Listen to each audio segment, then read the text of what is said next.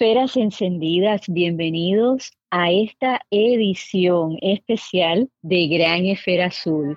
Hoy le vamos a estar compartiendo el origen del Día de las Brujas y también algunas historias y algunas leyendas que son típicas del 31 de octubre, Día de las Brujas o de Halloween, como se dice aquí en los Estados Unidos. Como no quise tener pesadillas esta noche, tengo un invitado muy especial que ustedes lo conocen y es el conductor y creador de contenido del programa Juzgue Usted Latino USA en YouTube, Sebastián Manuel. Sebastián. Ay, Dios mío, Ana, qué lío tú me has metido a mí.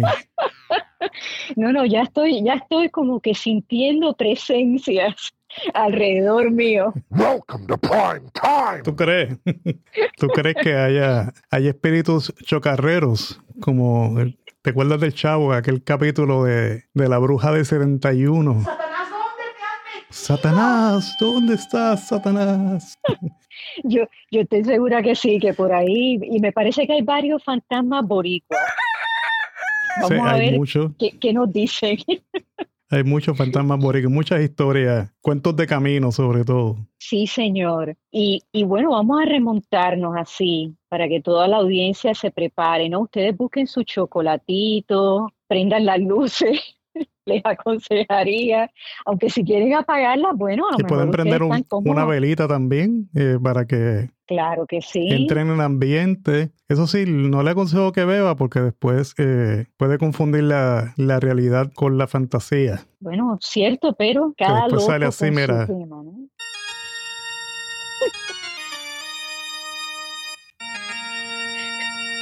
Buenísimo.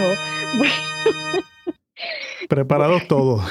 Cuéntanos la historia del día de Halloween. Dicen por ahí que yo soy un poco bruja, así que pues, tienes que prepararte. Pero bueno, vamos a remontarnos ¿no? a esa época donde los celtas pues tenían una tradición, ¿no? Cuando terminaba el verano, pues ellos decidían celebrar eh, el comienzo del otoño. Y cuando ya caía el sol, pues muchas personas iban a los cementerios a brindarles a sus familiares que ya habían fallecido, pues ofrendas, eh, encendían velas para alumbrar el camino. Y bueno, cuenta la leyenda que al hacer todas esas cosas empezaron a despertar esos espíritus que a veces no queremos que se den cuenta que, estemos, que estamos ahí, que estamos alrededor de ellos. Y entonces deciden los ciudadanos, los celtas, pues disfrazarse, maquillarse la cara, ponerse pelucas, usar máscaras para pues despistar a esos espíritus burlones. Oh, de ahí es que empieza la,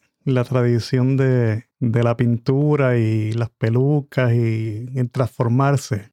Exactamente, y, y, por supuesto ahí entran las personas que son muy creativas, ¿no? Y entonces algunas máscaras eran grotescas, ¿no? Y eso pues lo vemos en muchas películas de Hollywood de horror, ¿no? Y en, y en los disfraces que todavía se utilizan hoy en día. Y los jóvenes que formaban parte ¿no? De, de, familias que iban a visitar a personas que ya habían fallecido. Bueno, pues se les ocurre que van a ir de casa en casa a asustar a los demás ciudadanos y a pedir. Así más o menos. Así más o menos. que les dieran pues algo de comer, que les dieran bebidas. Y creo que así empieza, ¿no? El, el trick or trick, ¿no? El, el, el truco y... Eso parece como una parranda. Cuando te digo una parranda, que hay que darle de comer. una parranda celta. Sí, no, imagínate, en Puerto Rico hubieran pedido arroz y habichuelas, pasteles, coquitos. No este pitorro. Eso de darle a tapitorro, eso de darle caramelos, eso no hubiese funcionado en Puerto Rico. Yo por lo menos, yo te digo, Sebastián, yo era flaquita como un palito, pero yo podía comer caramelos. o sea, esa noche de Halloween, y bueno, yo creo que por una o dos semanas comía una cantidad de caramelos increíble. Hasta el día de hoy me gustan, son mi debilidad. Pues yo te eh, tengo que decir que voy a tirar a mis papás al medio. No, no compraban dulces. Entonces ese día cogían y apagaban todas las luces de la casa como para que pensaran que no había nadie y los nenes no se atrevieron a estar pidiendo.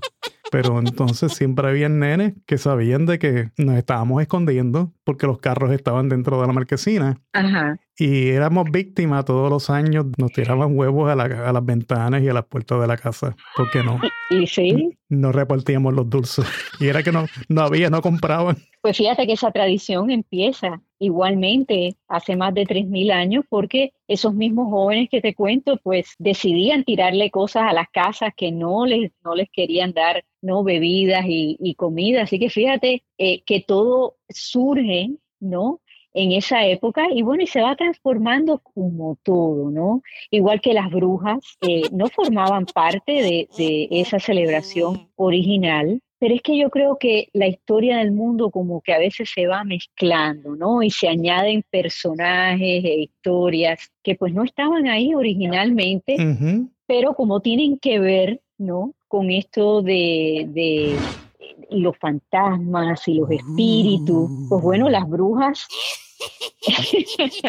en su momento eh, no eh, las consideraban primero las consideraban como mujeres que tenían la habilidad de curar a alguien, ¿no? De hacer, eh, yo diría pociones. que pociones y, milagros, ¿no? Lo veían las personas. Ellas eran las farmacéuticas del pasado, las primeras farmacéuticas eran las brujas. Así es, pero ya entonces, claro, cuando lo vuelvo y lo repito, los seres humanos empezamos a contar historias y a complicar las historias. Y a mezclar la verdad y, se empiezan a contar la misma historia y, pasa de boca en boca y cuando se acaba la historia era algo completamente diferente a lo que se estaba contando. Así es. O sea que como humanidad no hemos cambiado mucho.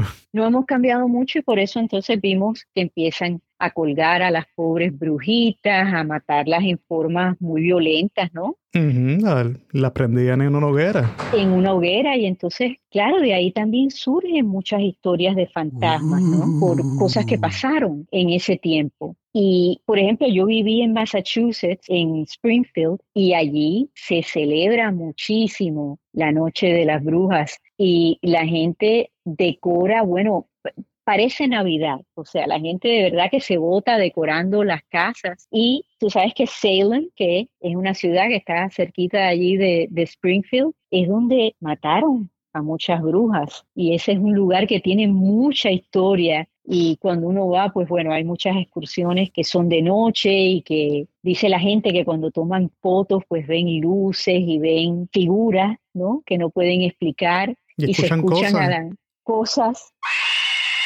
Exactamente. Así que ese es uno de los lugares embrujados aquí en los Estados Unidos. Sí, en, Puerto Rico nosotros tenemos a, a nuestro metemiedo internacional, porque ya, ya creo que ha trascendido su fama, que es Andrew Álvarez, que él se dedica a, todas estas cuestiones paranormales, de espíritus, de, extraterrestres y cuenta historias de, de, lugares donde se han hecho estudios tanto de audio, video y ahora pues con la cuestión de la tecnología pues han podido capturar ciertas imágenes en las cuales nunca están completamente claras, pero sí se logra mostrar de que algo hay, aunque no se vea exactamente con mucha claridad, pero algún espíritu, algún ser alguna sombra se ve que está dentro de, de, la casa o del lugar donde han hecho la investigación. Y creo que eso le llama la atención, ¿no? a todo el mundo y precisamente cuando, cuando llega esta tradición de Halloween en el siglo XIX a los Estados Unidos, Hollywood le presta muchísima atención porque se da cuenta del interés que le muestran las personas y bueno, y ahí surgen, ¿no? Todas estas películas que hemos visto en el cine, estas películas de horror, ¿no? Y todos estos personajes que estoy segura que nos han eh, nos han hecho tener pesadillas y no dormir de noche, ¿no? Eh, como son. Yo recuerdo a este,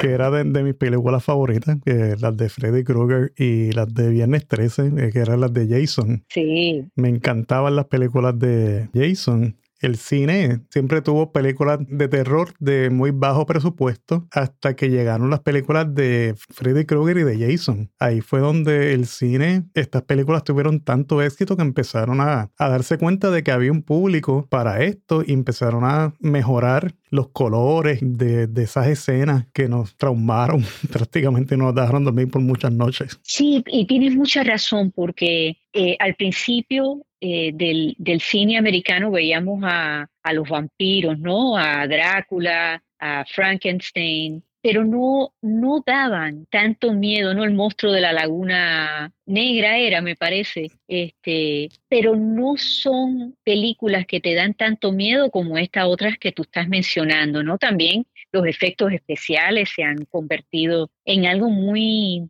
muy verídico, ¿no? Que te, que te, parece que tú estás dentro de la película.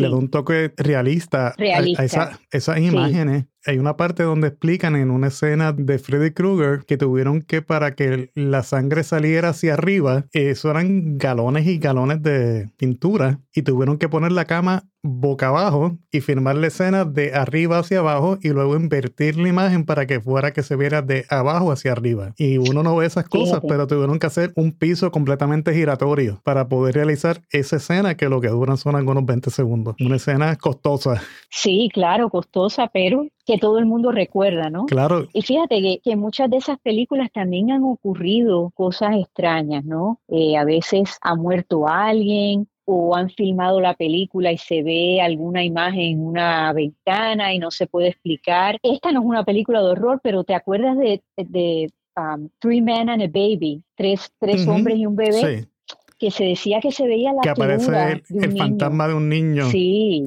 sí a través de, una ventana. Causó mucho revuelo esa, ese extracto de, esa película que nadie se había dado cuenta hasta tiempo después que la película estrenó. Que es cierto, cierto. Y como esa han habido eh, igualmente muchas películas que sí han sido de horror, que le ha pasado algo a los protagonistas, que eh, después de haberla firmado, pues, pues tampoco se sienten bien, tienen pesadillas, o sea que eh, sí, sí hay algo de verdad, ¿no? Que, que a veces pues se despiertan ¿no? ciertas eh, fuerzas oscuras, ciertos espíritus. Yo respeto eso y pienso que sí es cierto, que puede suceder, por eso hay que tener mucho cuidado. No sé cómo te sientas tú, pero yo, yo sí respeto esas cosas. Yo siempre he pensado que el mal existe y que puede ser invocado y que sí existe la gente mala, que sí existen los espíritus malos, que existen personas que mueren y, y no trascienden ese plano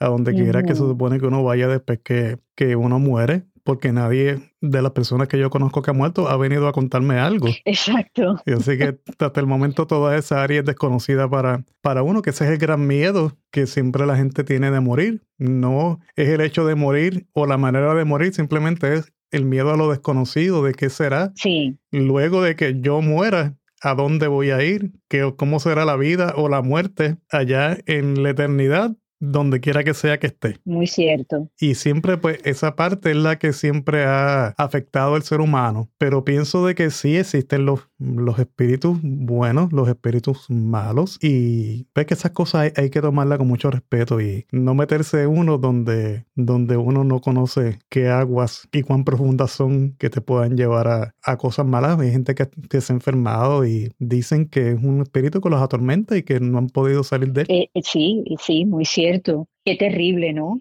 Vivir así, o sea, de, pensar que alguien que no es real te controla tu vida y tus pensamientos, ¿no? Eh, debe ser algo terrible.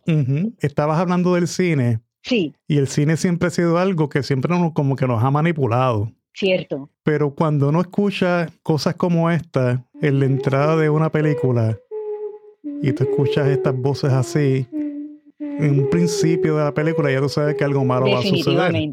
Pero imagínate la escena de la ducha de Psycho sin estas notas desgarradoras de, los, de estos violines. No, no hubiera sido lo mismo, cierto.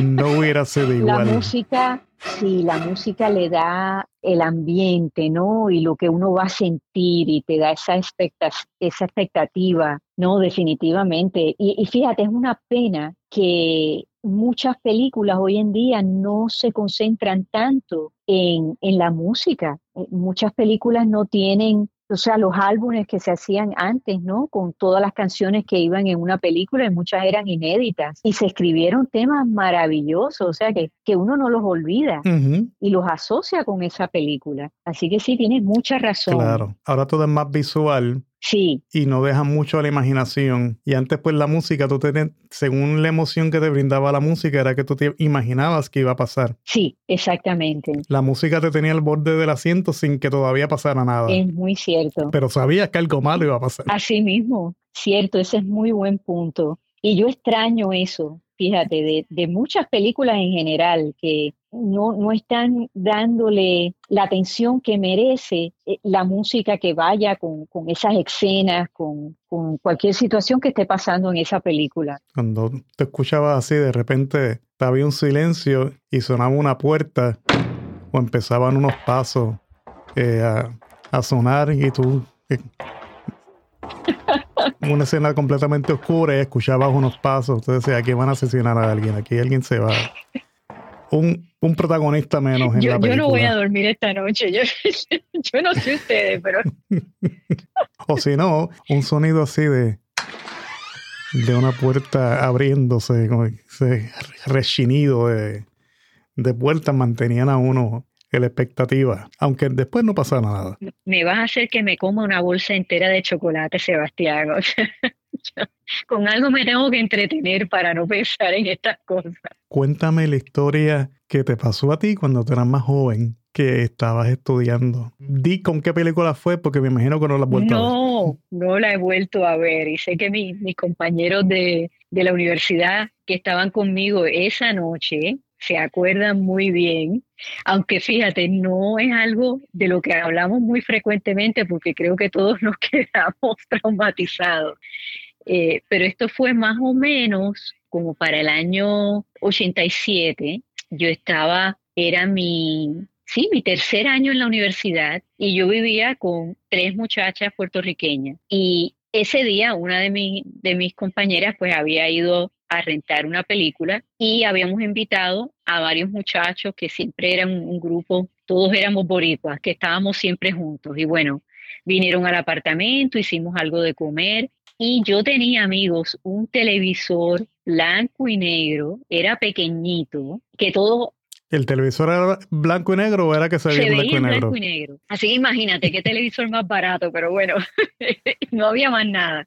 Y era chiquitito. Y bueno, todos recuerdo que nos sentamos en la alfombra de la sala y esa sala tenía unas puertas de cristal, unas puertas de corredera, ¿no? Que salían a, un patio pequeñito que tenía eh, ese edificio. Y bueno, nos sentamos a ver la película. La película se titulaba Angel Heart. ¿De qué año estamos hablando? Yo diría que era como el 87, Sebastián, más o menos. No, fíjate, déjame pensar. Pero yo entré en la universidad en el 85, ah, a lo mejor 80 y, sí, 87, 88 tiene que ser, más o menos. Esa es con Jack Nicholson.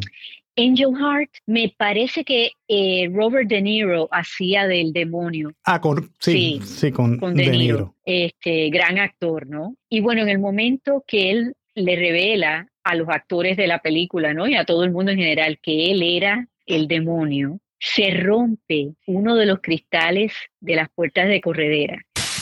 Nosotros, bueno, gritamos, todos nos asustamos, encendimos las luces, Exactamente. Pero era como una, o sea, se había rajado. Fue como que se, se estilló. Y bueno, paramos la película, decidimos llamar a la policía porque pensamos que alguien estaba afuera, había tirado una piedra o podía ser una bala, lo que fuera. Estábamos bastante nerviosos todos. Llega la policía, inspeccionan la, la, la puerta, el cristal, y se nos quedan mirando y nos dicen, ustedes nos están mintiendo porque este cristal se rompió de adentro para afuera. Y para aquellos de ustedes que están pensando lo que Sebastián pensó, que estábamos en el boceteo boricua, no, estábamos porque, primero que el televisor tenía una bocinita de nada, este, y no era posible que a la, al volumen que estaba, pues pudiera hacer algo así y bueno, la policía, nosotros le, decimos a, los dos policías que no, que, que no estábamos haciendo nada. Bueno, ellos revisan el apartamento pensando que teníamos bebida o que teníamos droga, nos revisan a nosotros. Los policías, bueno, no nos creen, nos revisan a nosotros el apartamento buscando alcohol, droga, pero no encuentran nada y le tienen que dar el reporte, ¿no? A los dueños del edificio. Para más decirles, amigos, nuestros padres no nos creyeron porque el reporte decía que se había roto de adentro para afuera. De adentro para afuera. Esa noche no durmió nadie, los muchachos no se fueron porque nos vieron a nosotras tan, tan nerviosas que decidieron quedarse todos, durmieron en la sala, nosotras con las puertas abiertas. Bueno, por lo menos yo personalmente a mí me tomó más de una semana, en realidad, poder cerrar la puerta de mi cuarto. Ninguna de nosotras queríamos tocar, e, eso era un cassette, ¿no? Nadie lo quería tocar, nadie lo quería devolver. Y voy a echar a una de mis compañeras para el frente, pero no voy a decir el nombre. Ella decide votar. el videocassette no lo devuelve, que lo habíamos sí, lo habíamos alquilado de, un sitio pequeño que había en la universidad que alquilaba películas. Y bueno, por eso Blockbuster imagínate, quebramos a Blockbuster porque no devolvimos la película. Creo que le hicimos un favor a muchas personas, ¿sabes? Porque si eso iba a pasarle a otra gente, eh, pues imagínate. Creo que hicimos lo correcto y nunca lo pudimos explicar. Nuestros padres tuvieron que parar, pagar la reparación y muy pocas personas que le hemos costado la historia eh, la creen, ¿no? Piensan que lo que estábamos eh, era teniendo un party esa noche. Pero yo les confieso, yo no puedo, jamás he vuelto a ver esa película. Si la veo en televisión, eh, lo ignoro, o sea, Sí, sí, sí, así mismo está mi corazón. Se está el corazón así. Ya, no voy a hablar más de eso porque no duermo hoy.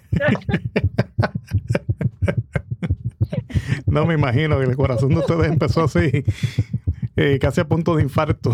No, no, definitivamente. No lo hemos olvidado hasta el día de hoy. Así que no sé si tú tienes una historia así para pelo, pero esa es la mía. Yo trabajaba en una funeraria, yo fui embalsamador por algunos años fue lo primero que estudié. Siempre quise ser embalsamador de niño. ¿Y por qué? Pienso que siempre le tuve mucho respeto a los cuerpos, a las personas. Luego que mueren, yo siempre quería saber qué pasaba y tenía un, un tío político que tenía una funeraria. Y siempre pues me dio curiosidad, siempre esa afinidad con él, siempre hablábamos mucho las veces que teníamos oportunidad esa parte siempre me, interesó. Y de niño yo siempre, todo el mundo quería ser bombero, abogado, eh, médico, lo que fuera, y yo quería ser embalsamador. Mi tío tenía la funeraria, nunca había visto un, cuerpo más allá de, de lo que cualquier persona pues lo ve ya en el ataúd y cuando lo están velando. Y cuando fui a estudiar, mi papá me dijo que tuviera que tener un plan B, así que yo estaba estudiando de día en la universidad y de noche en el colegio técnico donde daban las clases para embalsamador.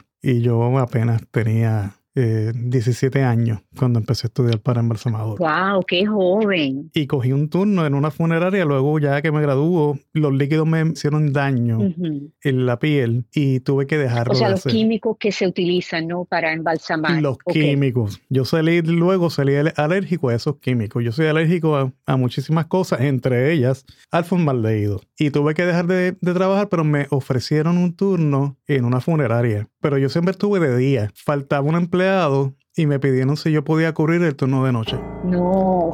Y era un trabajo sencillo, prácticamente cuando la gente se fuera de la funeraria, eh, limpiar la funeraria y todas estas cosas, organizarlo y prepararlo todo para dejarlo todo para recibir nuevamente a la gente a las 6 o las 7 de la mañana cuando la funeraria volvía a abrir. Y ya como a las 1, 2 de la mañana ya yo había terminado todo lo que tenía que hacer y me acuesto en un sofá que la funeraria tenía que daba frente a la puerta de entrada. Y me quito los zapatos, me desabrocho un poco el pantalón y, la correa para poder dormir. Y si alguien llegaba, poderme poner los zapatos rápidamente, abotonarme y ponerme en shape de nuevo para atender a cualquier familia que necesitara servicios de noche. Como a las 3 de la mañana hacer el timbre que estaba en la entrada de la puerta. Y yo me asomo, no veo a nadie. Y como no veo a nadie, decido no ir a verificar que estaba en la puerta porque tampoco veo, se veía el estacionamiento de frente y solamente veía mi carro, no había más nadie. Y pienso que me están haciendo una broma. Sí. Y digo, este es alguien que me está haciendo una broma. Y estuve pendiente un tiempo a la entrada, pero tenía sueño porque ya no, yo no estoy acostumbrado a hacer ese turno. Y me quedo otra vez dormido y vuelve y suena el timbre.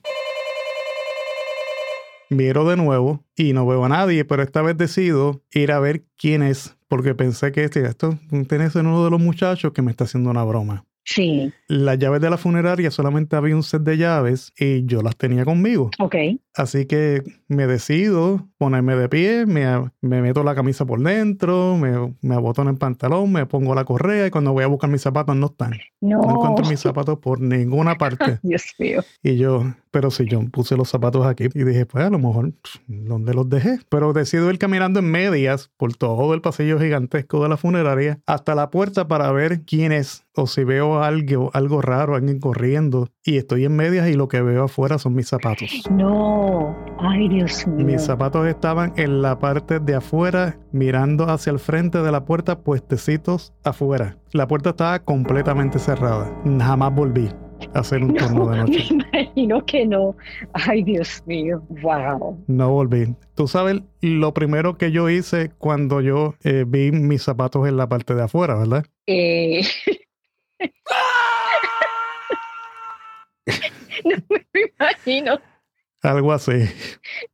No renuncié. Siempre la gente me preguntaba si por el tipo de, trabajo que uno realizaba, sí. si uno veía cosas raras. Y una vez me asusté muchísimo porque estoy preparando una dama, le estoy limpiando el cuerpo y entre los entre la limpieza de, los cuerpos también se limpian los ojos. Por si hay lágrimas y hay mucosidad de, los ojos, pues se limpian. Estoy limpiando el ojo y yo no sabía que ella tenía un, ojo de vidrio y de repente ese ojo cae en, la mesa de embalsamar que es de porcelana y empieza a hacer así un ruido como cuando cayó una moneda en, el metal. Sí. De un brinco. Ay, Dios mío. Porque no me esperaba que, tuviera un ojo de, vidrio. De vidrio. Pero más allá de eso, nunca me había pasado nada extraño hasta hasta, ese momento y, luego al otro día o por la mañana, cuando llega los compañeros que trabajaban durante el turno de día, les explico y me dicen, no es que aquí los dueños originales de la funeraria eh, se dice, y muchas personas que tienen, son casi medium y pueden ver otras cosas que otros seres humanos no pueden ver, eh, dicen que aquí todavía pernoctan los dueños originales de la funeraria, que todavía no se han ido, que todavía están aquí. Que todavía están ahí, sí. Sí, así hay muchas historias, ¿no? Que, que esas energías pues no se van, eh, por alguna razón se quedan donde vivían, donde trabajaban o tal vez donde murieron. Y aparentemente pues también los velaron dentro de, de su misma funeraria. Se me hace lógico pensar que los hayan velado ahí. Sí, claro. Claro. Fíjate, lo que tú estás diciendo que, que a veces es difícil expresar cosas que, que uno siente, ¿no? En, en, distintas situaciones. Cuando yo visité donde estaban las Torres Gemelas, eh, cuando tú, tú entras, ¿no? A ver las, las fuentes que, que se construyeron, ¿no? En memoria de todas las personas que fallecieron. Es un ambiente que hay que estar allí y visitarlo para poderlo sentir y entenderlo, porque el, el, aire está cargado pero a la misma vez eh, hay como un sentimiento de, respeto, de paz, eh, pero que sientes que, que algo terrible, ¿no? Que sabemos que ocurrió allí, pues ocurrió, no es. Eh, son muchos sentimientos mezclados. Y una vez que ya te sales de esa área, pues ese sentimiento se va es allá adentro. Y, y es, o sea, como suenan las fuentes, el agua cayendo, o sea, de verdad que hay que experimentarlo. Y, así nos pasa muchas veces que visitamos un lugar y sentimos la presencia de algo o sentimos que hemos estado ahí antes y a lo mejor es la primera vez ¿no? que estamos en ese lugar. Y son cosas que no se pueden explicar, ¿no? Es algo que se apodera de ti. Ese Es un sentimiento que tú lo sientes en la piel, lo sientes en tu interior, de que aquí pasó algo, me siento más cómodo en este lugar, siento que ya yo había estado aquí, o esto que acaba de pasar ya yo lo había vivido, o pasa algo y uno dice, esto yo lo soñé o,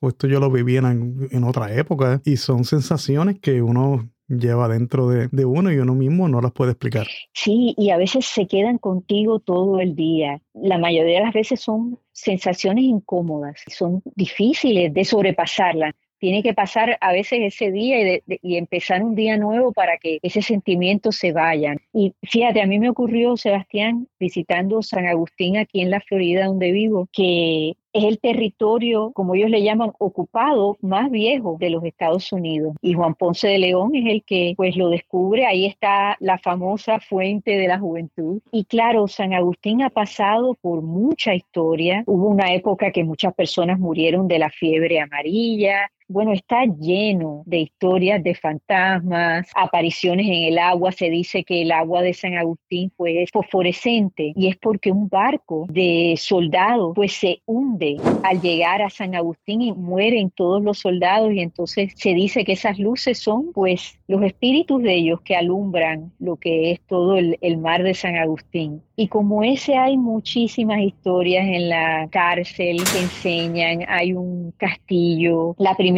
casa que se construyó. Y claro, hay, hay influencias españolas, inglesas, es un lugar muy interesante de visitar. Lo voy a tener en consideración porque me suena interesantísimo. La, me imagino la arquitectura de los edificios y el paisaje debe ser hermoso. Es muy bonito, muy bonito y con muchísima historia que nosotros como puertorriqueños pues estamos familiarizados porque hasta me acuerda un poquito al viejo San Juan, ¿no? Los hay callejones que son estrechos, ¿no? Como es el viejo San Juan. Y bueno, la arquitectura española pues está muy presente eh, por todo San Agustín. Pero cuando lo voy a visitar ya de adulta, ya soy mamá, mi niño está chiquito y voy con mi esposo a pasarnos un fin de semana, desde el momento que llego, pues empiezo a sentir como que todo era familiar. Y va, nostalgia. Nostalgia, sí, y me siento cómoda, pero a la misma vez me, me, pregunto por qué sentía que conocía, entonces las calles y todo, y me puse a pensar, bueno, es que se parece al viejo San Juan, fue lo que, la, la razón, la justificación que, que, le di. Pero vamos a la casa, la primera casa que se construyó en San Agustín, y uno ve pues las,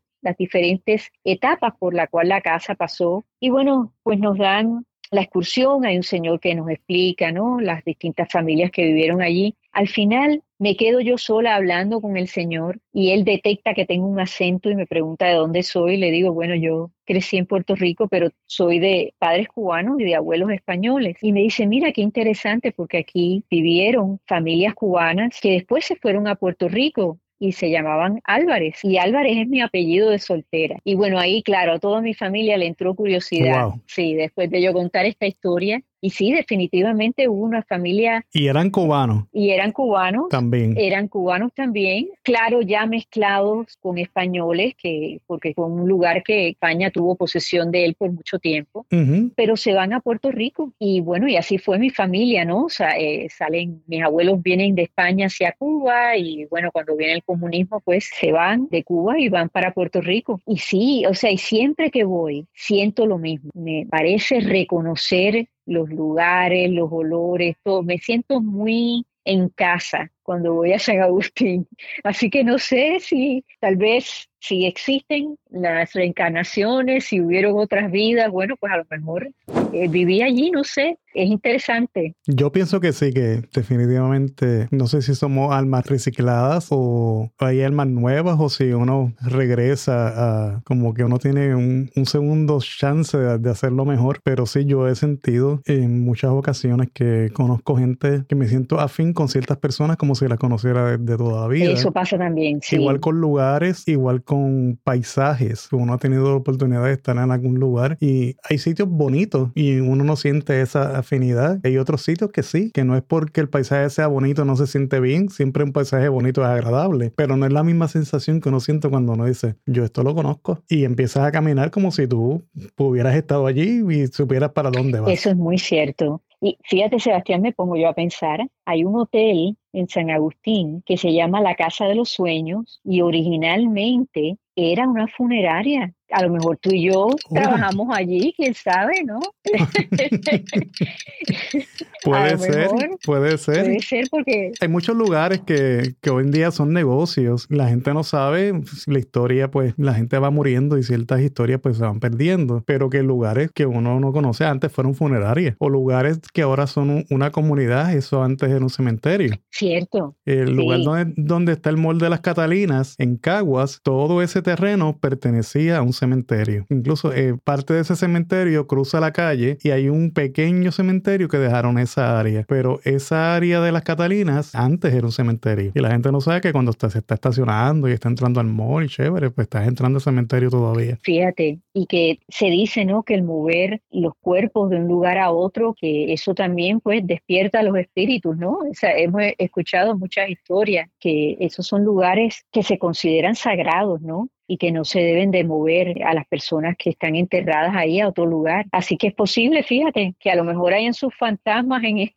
en ese mall también, ¿no? Incluso hablando del, del día de, de, Halloween, hay cosas asociadas a, a las cuestiones supuestamente malignas o que tienen que ver con ciertos simbolismos, eh, como lo es el búho. Los búhos en las películas de, de terror y en las películas de asociadas a Halloween y a, cosas mágicas, cosas oscuras, siempre hay un búho. Y es como un símbolo de, de oscuridad. Nunca lo, lo, he podido entender porque los búhos pues, son nocturnos y quizás por los ojos tan grandes que tienen es que los asocien. Al igual que los sapos. Siempre en los encantamientos y en las películas de brujas siempre tiene que haber un sapo. Y en las películas colombianas de, de gangster siempre hay un siempre Hay un sapo. Le llaman sapo a los chotas. Cierto. igual que los vampiros los vampiros. Los vampiros, los murciélagos. Los gatos, los gatos negros. Sí, señor. Y sabes que... Los pobres gatos negros sufren de, de, que la gente no los quiere porque dicen que traen mala pues, suerte. Pues, fíjate, eh, yo viví eh, muchos años en el estado de Indiana y allí hay un refugio que ellos solamente tienen gatos negros y dicen que es que la gente en, en, su mayoría no quiere adoptar gatos que son negros por eso mismo, porque piensan que son de mala suerte. Fíjate, pobrecitos, y entonces eso es como un santuario y todos los gatos que hay allí son negros. Wow. Sí, sí. No sabía que hubiera un lugar donde solamente hubieran pues gatos negros. Eh, existe allí. Pues vamos a ver el movimiento eh, Black Cat Matters. Todos los gatos negros importan. Claro que sí, bendito. Claro que sí. No, yo fíjate, en eso no, no, no, no me importaría tener un gato negro, eso no, no, no me afecta. Yo soy alérgico a los gatos sea negro, sea blanco, sea, sea persa, sea angora o sea mañana. Pero soy alérgico a los gatos, yo no puedo tener gatos. Pero también asocian la cuestión de los lobos. Los lobos, sí. Estaba la cuestión de los vampiros y los lobos. Y la bola de cristal, que no puede faltar en los conjuros, y la olla con, con las recetas de las brujas. El pelo de gato, un diente de, de tiburón virgen, cosas que eran imposibles de conseguir. Sí, sí. Porque ¿quién consigue un diente de tiburón? Sí, señor, sí, sí, sí. No, y también el diente de ajo, ¿no? El ajo se asocia a como que alejar los espíritus. Bueno, de ahí viene la brujería para causarle el mal a otras personas o alejar los espíritus. Sí, hay tantas cosas que en realidad no tienen nada que ver con el Día de las Brujas, pero que sí son cultos a diferentes creencias que tienen algunas personas y prácticas que, en, en las cuales están envueltos, ¿no? Pero todo viene a base a lo desconocido. Sí. Y a base a mitos que nunca se han podido corroborar, porque qué culpa tiene el gato de haber nacido negro. No tiene ninguna culpa.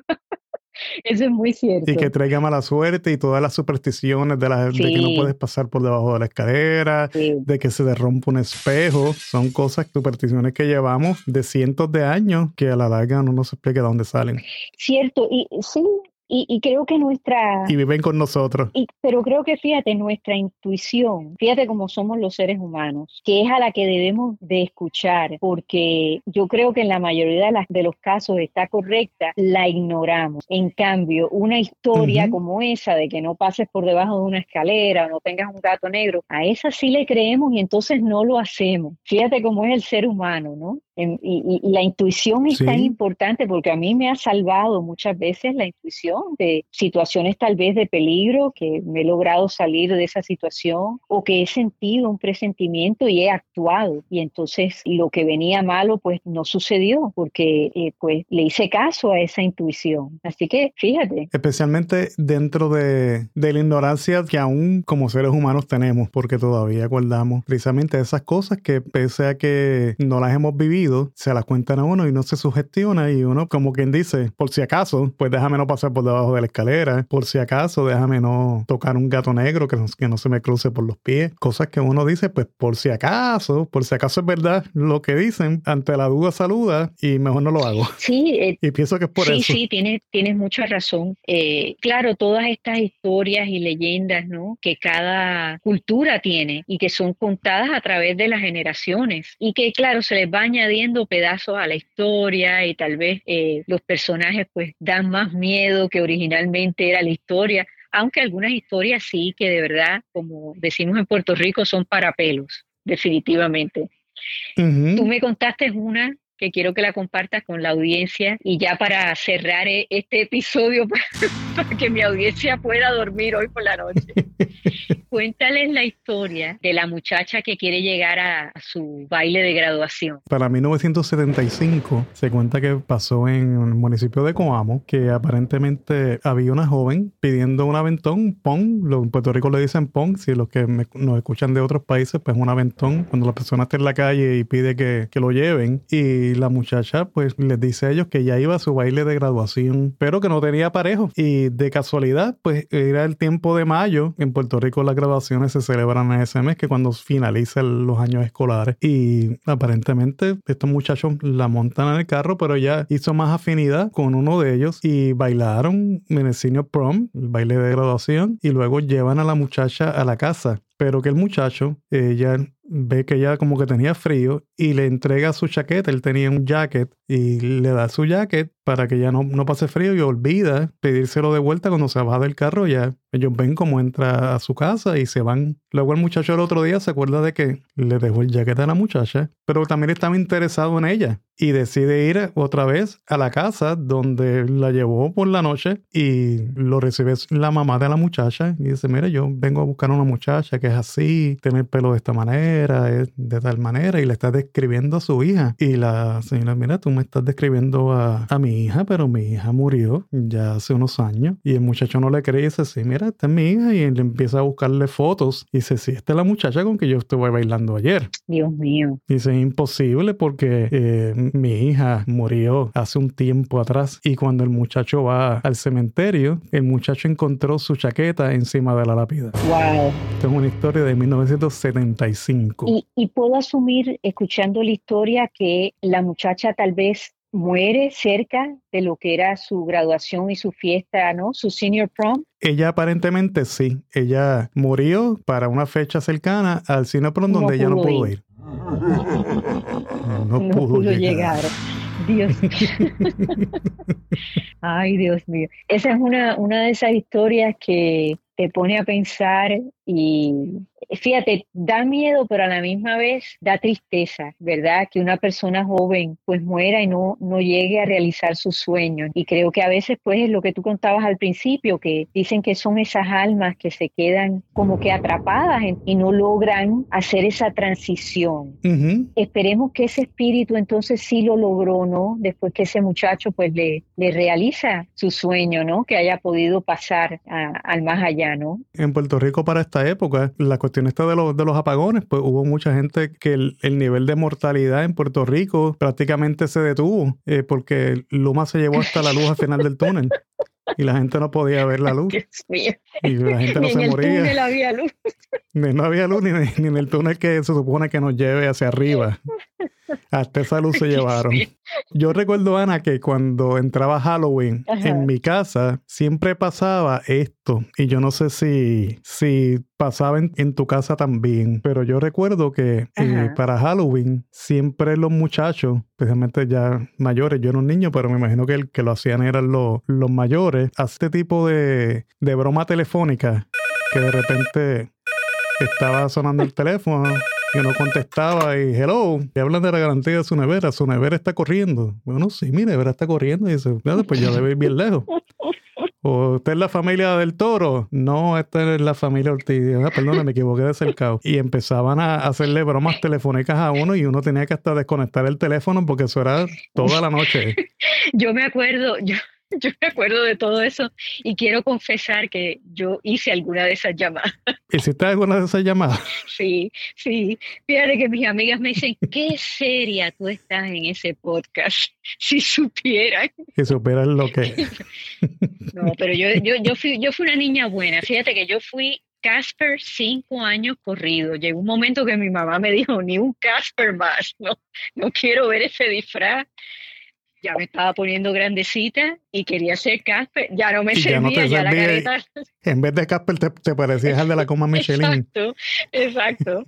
Pero yo tenía locura con ese personaje. Este, y nada, otros años fui bruja, fui hasta la chilindrina. Fíjate, hablando del chavo. ah, wow. Me hubiera gustado verte con, las pecas de la, de Fíjate, creo que ese fue mi último disfraz, porque ya claro, ya me estaba, ya era una jovencita y entonces como que uno pues eh, cogía vergüenza, ¿no? De estarse disfrazando y de... Eso ha cambiado porque mis hijos eh, que están en sus veintitantos de años pues todavía se disfrazan. Yo creo que eso ha cambiado un poco, pero bueno, en esa época ya si entrabas en séptimo, octavo grado ya como que era una vergüenza el que te disfrazaras. Este, así que ese es el en, en aquella época porque ahora los adultos se, Exacto. se, disfrazan, y, y, la juventud salen a, disfrazarme. Para mí no hay día de Halloween. Si yo no empiezo a buscar esta canción en la radio que eh, marcó para mí, para mi generación, Ajá. Los que somos de más de 40, 50 años. Si no sé si estabas en Puerto Rico para esta época, pero uno buscando en la, en la radio uno tenía que encontrar esto siempre el día de Halloween. No podía faltar esta canción.